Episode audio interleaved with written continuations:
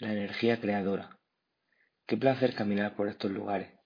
Qué gusto estar aquí, ocupándome solo de sentir. Para llegar a vivir momentos como este he tenido que trabajar mucho. Lo hago y lo mantengo intensamente. Nada se da sin atrevimiento.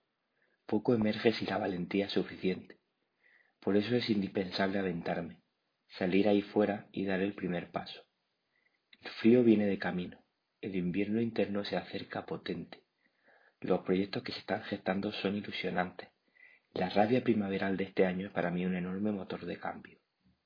La rabia no siempre me resulta fácil de gestionar, pues suele conllevar un gran acúmulo de energía y a veces esa carga es muy pesada. Pero cuando consigo canalizarla, emergen grandes acciones que me llenan el corazón. En este sentido, yo creo que sí merece la pena aprender a sostener esta gran bola de energía.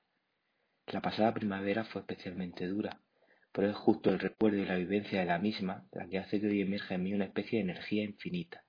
Por eso, cada vez eludo menos la responsabilidad de hacerme cargo de un conflicto, y en cada ocasión rindo más culto a la rabia, la energía iniciadora y creadora por excelencia.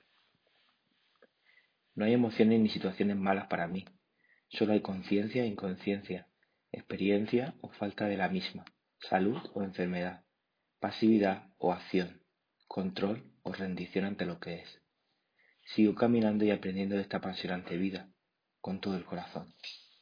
¿Qué situación te ha generado una gran rabia recientemente?